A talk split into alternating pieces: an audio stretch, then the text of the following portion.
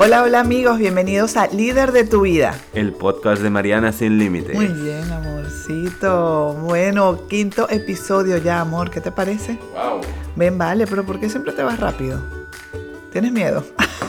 siempre te pregunto lo mismo. Sigo. Mira, ¿de qué vamos a hablar hoy? Cuéntale a los amigos tú. Habla. Que te quieren escuchar. ¿Sí te gusta pillarme? Bueno, y vamos a hablar de los hábitos. Yo nunca le digo de qué vamos a hablar. Es para ver si ve, ve algo de mis redes sociales que siempre estoy hablando de los temas que voy a no, hablar. no, no veo nada, no te sigo. Te qué tengo malvado. bloqueada. Bueno amigos, quinto episodio ya súper emocionada. Yo creo que cada vez y en cada episodio me siento más feliz y me siento más emocionada de este trabajo que estamos haciendo por acá. Y hoy vamos a estar hablando de este tema que me encanta, que son los hábitos. Y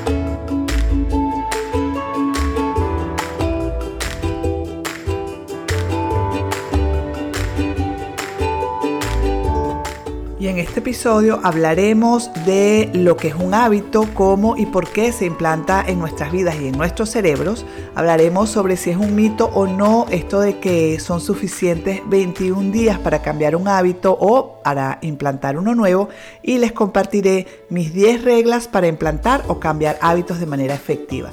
Además tenemos la vuelta de la sección Tarea de Liderazgo y Héroes Anónimos. ¡Qué emoción! Así que sin perder más tiempo, vamos a ello.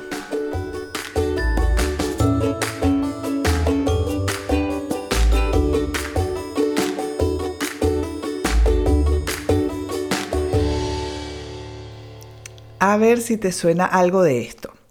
Quiero empezar a ir al gimnasio todos los días además, quiero comer más sano, deseo tomar más agua, deseo tener una actitud más positiva, voy a practicar el no quejarme tanto, empezaré a agradecer cada día, seré más ahorrativo este año, comenzaré un emprendimiento, llevaré una agenda, mm, voy a empezar a leer, me buscaré un hobby, cambiaré de trabajo, escribiré mis metas, bueno, estas son solo algunas de las ideas que nos pasan por la mente al iniciar un año y muchas veces durante el año. Lo cierto es que todos queremos cambiar, pero no todos estamos dispuestos a pagar el precio que implica ese cambio. Y es que ese precio significa nuevos hábitos. No sé si lo sabes, pero hay estudios que demuestran que el 45% de lo que hacemos a diario son hábitos. Suficiente como para entender que debemos prestar atención a lo que hacemos rutinariamente en nuestras vidas y hacia dónde nos están llevando. Cambiar un hábito, amigos, o implementar uno nuevo muchas veces sugiere dolor, porque la mayoría de nosotros relacionamos cambios con dolor. Por ejemplo, quiero ir al gimnasio, significa que debo dejar de lado la pereza, el sofá calentito de las tardes o la cama un poquito más temprano en las mañanas para cumplir con mi promesa de cambio. Comenzar a comer mejor significa dejar de lado esa comida divina que me encanta, esa comida chatarra que tanto disfruto, que está llena de azúcares y grasas, y eso ya no me gusta tanto. Empezar a leer, por ejemplo, significa ver menos de mis programas de televisión favoritos porque no tengo más tiempo que ese. En fin, relacionamos el cambio con lo que perderemos y no con lo que ganaremos. Y la mejor manera, amigos, de cambiar nuestras vidas es cambiando nuestros hábitos. Y para hacerlo de manera efectiva, necesitamos relacionar el hábito con la recompensa, que es eso maravilloso que saldrá de nosotros una vez hayamos logrado implantarlo.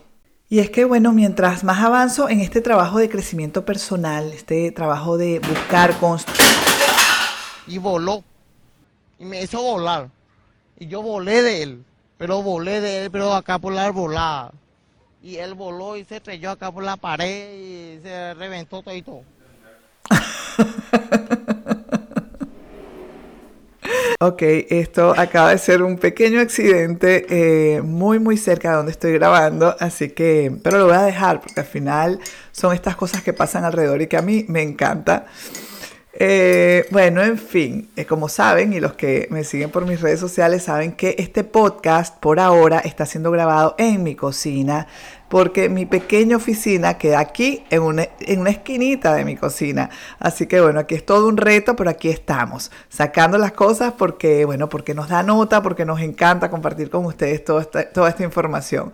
Así que, pues nada, luego les contaré, de hecho, si quieres enterarte de qué pasó, eh, te voy a contar por las historias.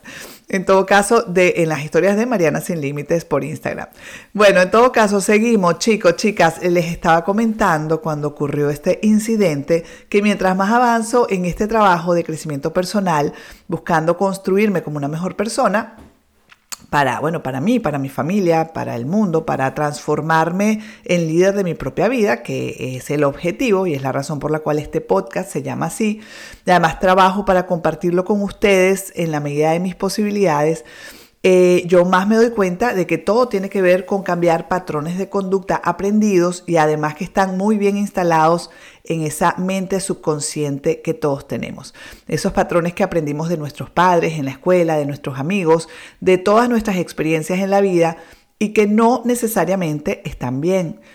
Muchos de ellos, de hecho, están bastante mal y que al aplicarlos diariamente nos hacen tener resultados que muchas veces no nos gustan. Y la lista, amigos, es interminable.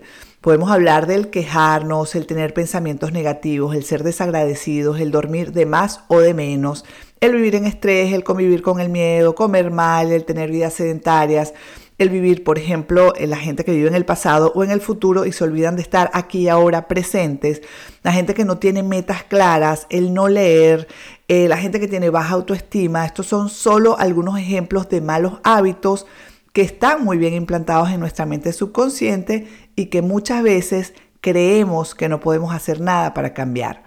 Hay cosas que nos solemos decir cuando, cuando nos damos cuenta de que hay cosas que hay que cambiar o que quisiéramos cambiar o que entendemos que está mal, pero nos solemos decir cosas como yo nací así. Eso es un típico pensamiento.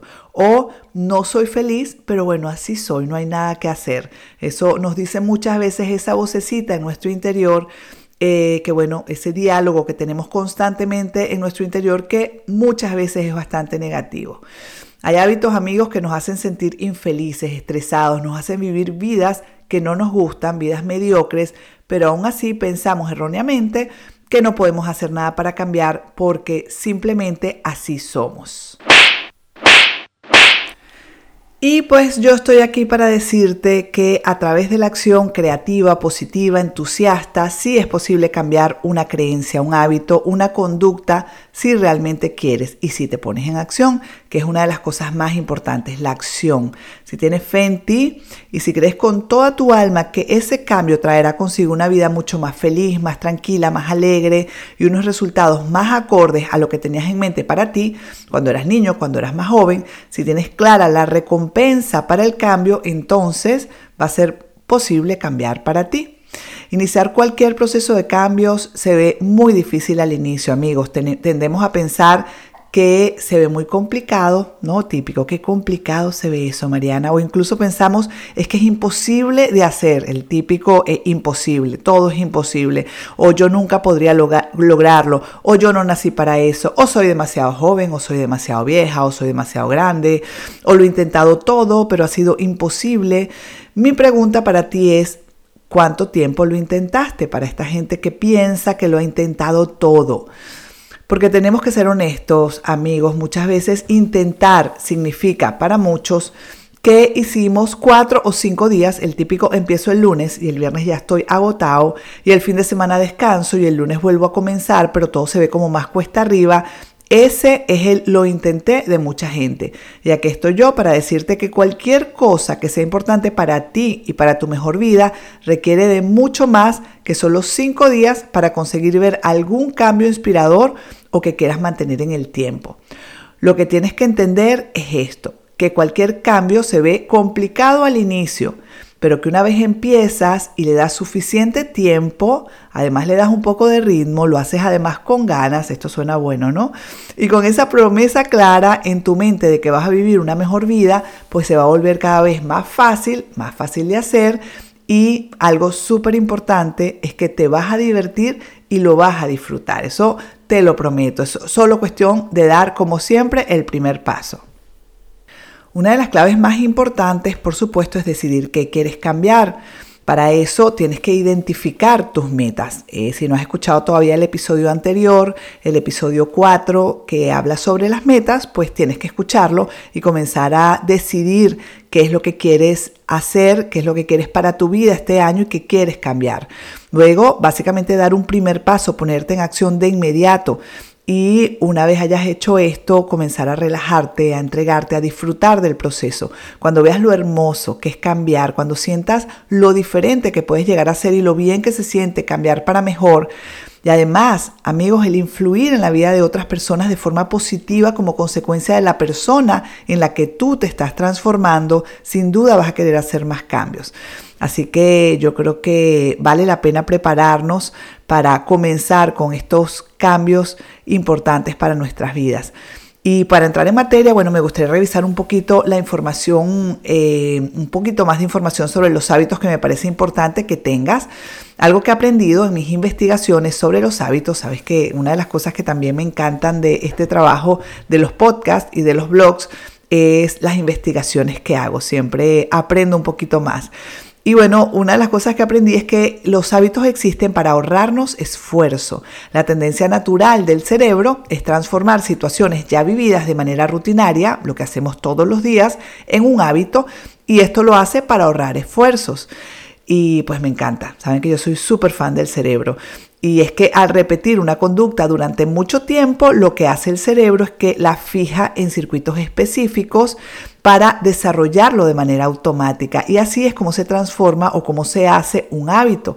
Lo importante aquí es entender el por qué el cerebro es tan fan de construir hábitos de nuestras actividades rutinarias. Y esto lo hace por ahorro de energía. Y es que sería terrible, por ejemplo, volver, tener que volver a aprender todo de nuevo si vamos no sé, a cepillarnos los dientes, a bañarnos, a conducir, a caminar, etcétera, ¿no? Son situaciones que el cerebro automatiza y así puede ocuparse de atender otras cosas importantes, por lo que, por lo que hay cosas que básicamente hacemos sin pensar. No sé si te ha pasado em, este ejemplo típico, a mí me ha pasado, que conduces de la universidad o del trabajo a tu casa o al revés y sientes que llegas en automático, que ni siquiera recuerdas bien cómo llegaste. No sé si te pasó, pero a mí me pasó varias veces y es básicamente por esto, porque se hace un hábito el llegar hasta ese lugar después de un tiempo haciéndolo. Y así es como funciona el cerebro. Por cierto, Em, que esto de llegar a un lugar eh, sin estar muy presente no es bueno. Ahí hay que practicar un poquito esto del, mindfulness y estar bien presentes, ¿no? Pero debo confesar que en algún momento me ocurrió.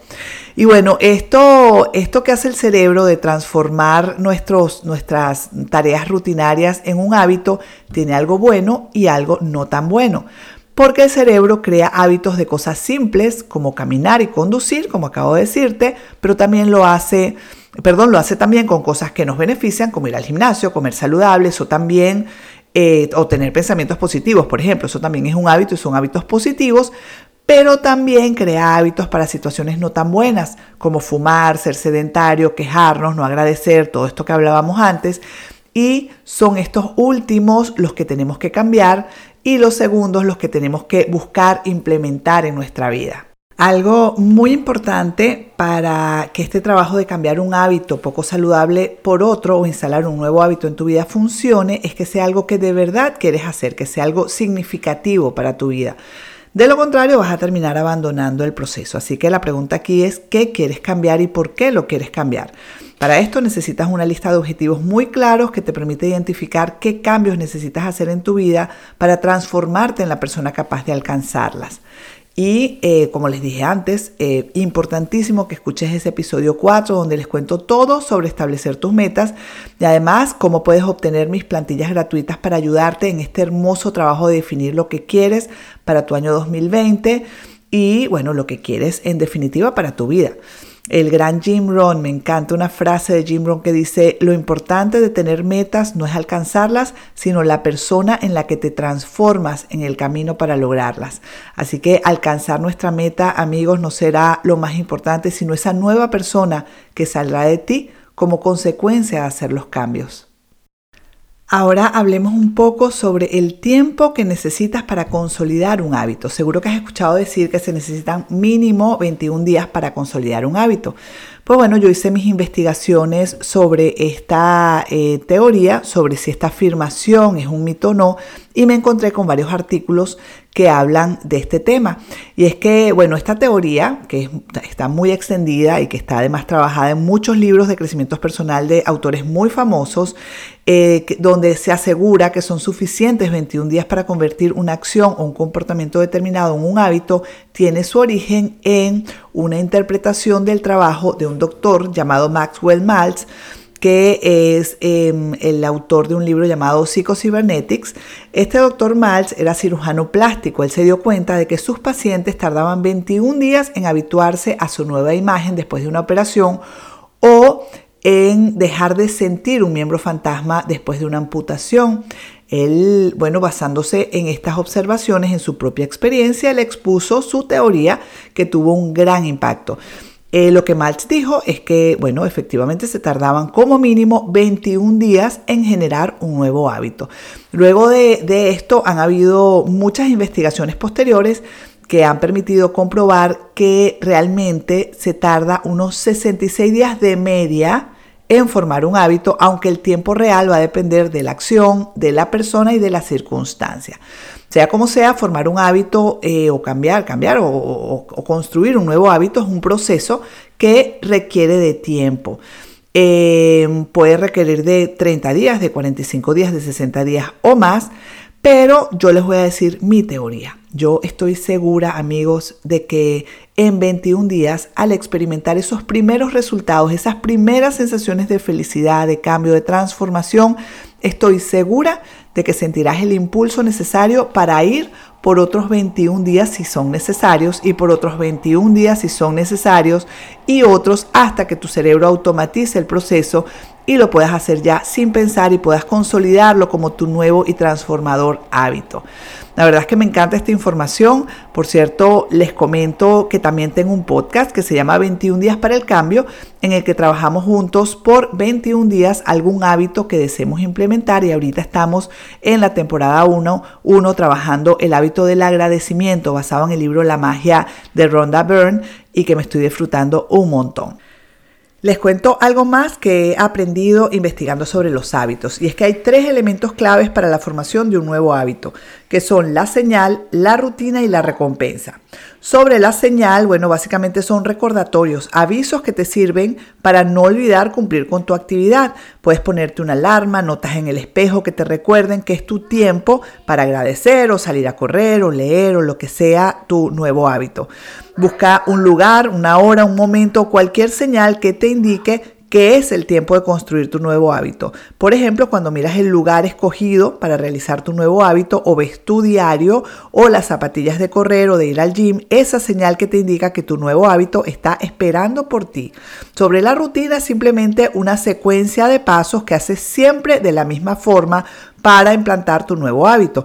Es muy importante que tengas claras estas rutinas, esos pasos. Por ejemplo, una rutina para el hábito de agradecer podría ser escuchar el podcast 21 días para el cambio cada día a las 7 de la mañana con tu diario en el sofá. Importante que te pongas la alarma, que sería tu recordatorio, esa señal de que es momento de ir a agradecer. Sobre la recompensa, la idea es que te mantengas motivado. Recompensarte por tus avances te va a mantener básicamente animado a seguir y es clave para que el implantar tu nuevo hábito sea un éxito total para ti.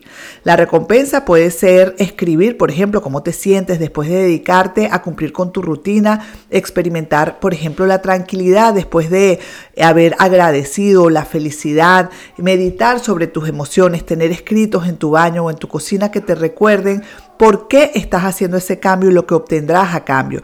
Necesitas una recompensa positiva para que quieras volver a hacer tu rutina al día siguiente. Ok, ya sabes lo que quieres, tienes tus metas claras, sabes lo que quieres cambiar, pero muchas veces nos encontramos con una lista interminable de cambios por hacer y entonces nos petrificamos. Tranquilo, tranquila, que no tienes que hacerlo todo a la vez. Y es que hacer cambios de hábitos, amigos, y hacerlo de manera efectiva requiere de algunas reglas y yo les voy a compartir los que aplico para implementar o cambiar mis propios hábitos.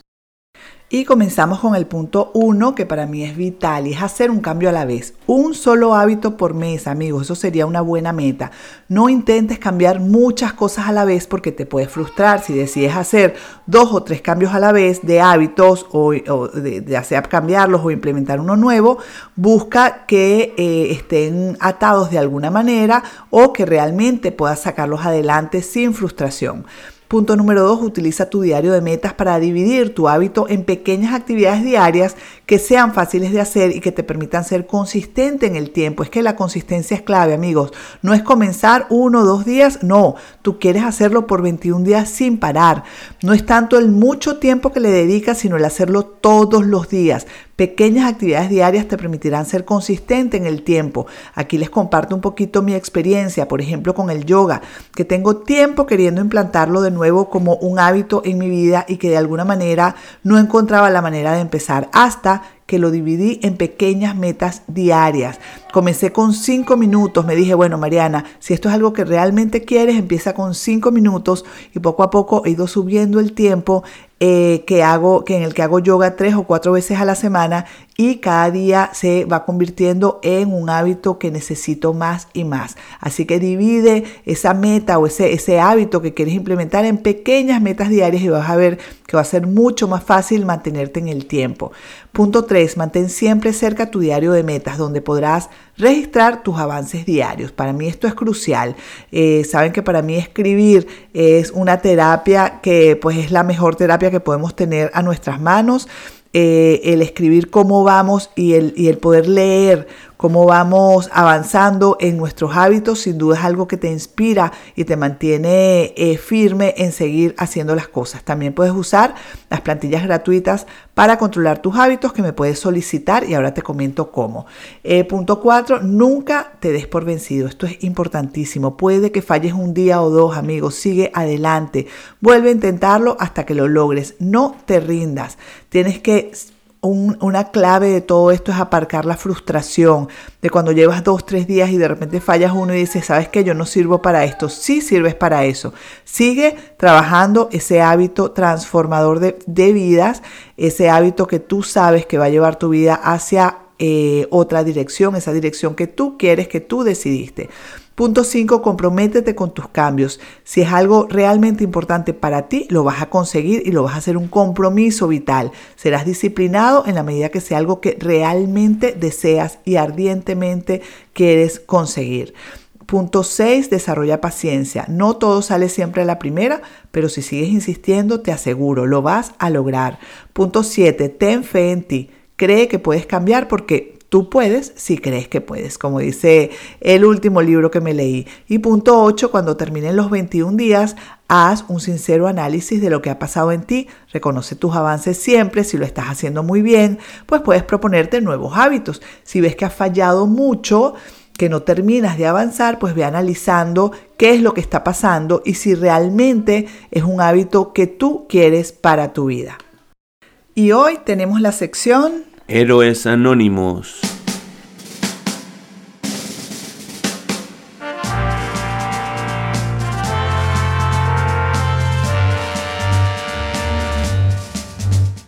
Y como saben, yo soy amante de las historias. Creo fervientemente en el poder de las historias para cambiar nuestras vidas y de que todos, sin excepción, tenemos una historia maravillosa de vida que si nos atrevemos a contar podría ayudar a mucha gente allá afuera a mejorar.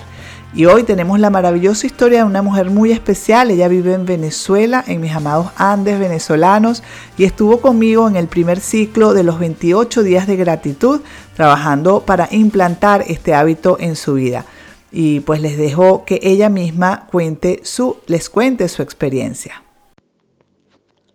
Hola Mariana, ¿cómo está? Eh, les saludo desde Venezuela. De pronto pues mi voz no es muy agraciada como para tener el, honor de estar en, sus podcasts. Eh, por ser andina, por ser gocha, pues mi tono de voz es un, un poco de pueblo, ¿sí? Pero no dejo de, estar inmensamente agradecida por esa maravillosa oportunidad que nos dio a todos los que estamos en el grupo eh, para empezar el hábito del agradecimiento. Para mí pues ha sido una experiencia maravillosa, puedo decir con propiedad que fue como lo más bonito que, que pude vivir en diciembre, eh, pese a las adversidades que vive nuestro país, pues mm, todas las mañanas me despertaba con la ilusión de escuchar sus audios. Eh, lo que sí he notado eh, después de comenzar el, reto fue mm, el del cheque mágico. Necesariamente estaba pasando por el momento de que eh, en ese momento necesitaba como el dinero porque como usted bien sabe, pues estoy en los preparativos para irme a España y de la noche a la mañana pues me llega la noticia que tanto estaba esperando sobre el dinero. Y eso pues da una razón de ser de que eh, la magia de la gratitud realmente existe. Y todo eso pues es movido gracias a quien a todo el poderoso a Dios nuestro Padre que por medio del agradecimiento pues él nos da todo y esto ha sido pues mm, de, bastante aprendizaje por lo menos para mí y ansiosa, ansiosa de, querer comenzar mm, el segundo reto con usted ahorita en febrero, que con el favor de Dios pues ya estaré allá, ya estaré en España. Y nada, pues mm, agradeciéndole y bendiciéndola siempre. Gracias, Mariana.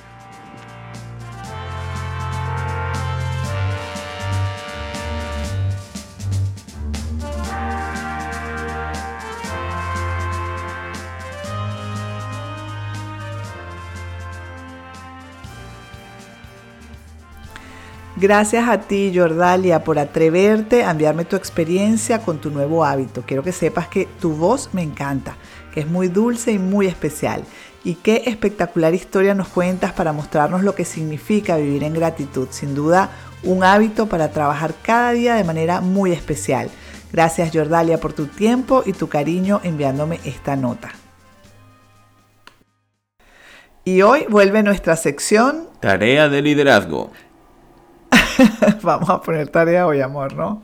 Sí, claro. Es necesario, ¿no? Siempre. Bueno, vamos a poner tarea y es que este tema sin duda requiere que hagamos la tarea para asegurarnos de que damos los pasos desde ya y construimos un gran 2020 desde este mismo mes de enero. Y vamos con las tareas, tarea de liderazgo número uno. La primera tarea, espero que ya la hayas cumplido y es escuchar el episodio 4 de este podcast donde hablamos del planteamiento de metas. Y es que si no sabes lo que quieres en la vida, difícilmente puedes decidir lo que debes cambiar o mejorar o puedes identificar esos hábitos que quieres implementar. Tarea de liderazgo número 2. Descarga las plantillas gratis para el planteamiento de metas suscribiéndote a mi lista de correos entrando por www.marianasinlimites.com. Entre las plantillas tendrás un controlador de nuevos hábitos, que fue el que te hablé antes. Esto te va a ayudar a hacer un correcto seguimiento de tus hábitos. Tarea de liderazgo número 3. Escoge un nuevo hábito mínimo que desees cambiar para el 2020 y comienza ya o sea, hoy mismo, o sea, ya, dando un primer paso hacia lo que quieres, pero ya, cualquier pequeño paso es válido, no lo pienses, solo actúa y sigue dando pasos todos los días hacia lo que quieres. Verás que casi sin darte cuenta, en un par de semanas ya te sentirás diferente y verás crecer esa fuerza interior y empezarás a notar esos primeros cambios que te inspirarán a seguir por más. Utiliza, eh, bueno, esa plantilla diaria para controlar tu nuevo hábito. Yo soy muy fan, amigos, de controlar las actividades y es que el hecho de hacer un check en aquello que hice un día me da esa sensación de logro, de lo hice y me anima a hacerlo bien al día siguiente y a ir por más. No sé si te pasa igual a ti, pero es una buena manera de avanzar. Tarea de liderazgo número 4. Si lo deseas, escríbeme tus avances y cambios con la implantación de tus nuevos hábitos escribiéndome por info arroba Mariana Sin Límites. Me encantará escuchar tu historia de cambio Y pues nada, ahora sí, ya estamos listos para comenzar. Vamos por nuestra mejor vida, amigos. Construyamos juntos esos nuevos hábitos de vida que nos llevarán a ser más, a construirnos como mejores personas para llevar vidas más felices, más alegres, más tranquilas, más productivas, más abundantes, vidas que inspiren a otros y que les muestre el camino a seguir a través de nuestro ejemplo personal. Y bueno, amigos, aquí hay alguien que los quiere saludar. Habla Jordi.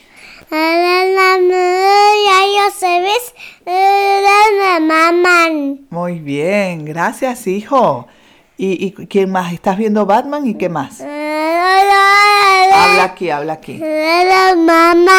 Muy bien, pero sabes que estamos hablando de hábitos hoy.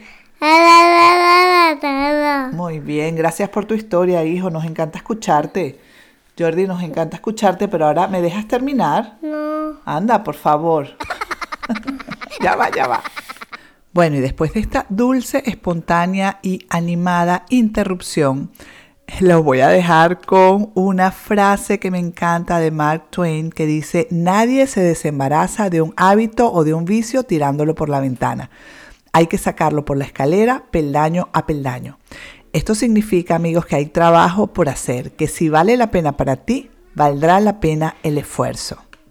Para finalizar, les dejo con esta idea que me encantó. Tienes que entender que establecer como meta implantar un nuevo hábito es como subir una montaña y esto me recuerda a mi época de montañista. Una de las cosas que más me gusta recordar de cuando vivía en Venezuela. Recuerdo cuando subimos al Roraima, un tepuy hermoso de nuestra gran sabana. Eh, a la cima, amigos, no llegamos de una sola vez. Tuvimos que detenernos varias veces, hacíamos escalas, disfrutando del camino, de los ríos, de las comidas de montañistas, de las conversaciones divertidas entre amigos, contemplando los paisajes que te quitaban el aire. Muchas cosas eran necesarias, necesarias para llegar a la cima, pero la herramienta más importante fue la decisión de dar el primer paso. Igual es con los hábitos. Dar ese primer paso es lo que necesitas para lograr un gran cambio en tu vida. Como siempre les digo, Tú solo da el primer paso, que la vida se encargará del resto. Y hasta aquí amigos este quinto episodio de Líder de tu vida. Si te ha gustado este podcast, compártelo, puede que alguien necesite escuchar esta información. Te invito también a suscribirte en mi lista de correos en marianasinlimites.com para que recibas mi carta mensual con el resumen de lo que estoy leyendo, viviendo, escuchando y aprendiendo. Será información que te encantará. También puedes enviarme una nota de voz con tu historia de superación de no más de dos minutos a info arroba Mariana Sin Límites o por Instagram a través de arroba Mariana Sin Límites. Muchas gracias a todos por escuchar y por acompañarme en este apasionante camino del crecimiento personal y de la construcción de nuestra mejor vida. Les dejo con una frase final que me encanta de Aristóteles que dice, somos lo que hacemos día a día, de modo que la excelencia no es un acto, sino un hábito. Vamos por una vida de excelencia, amigos. Construyamos esos hábitos de vida que nos llevarán a ella. Nos vemos en dos semanas. Chao, chao.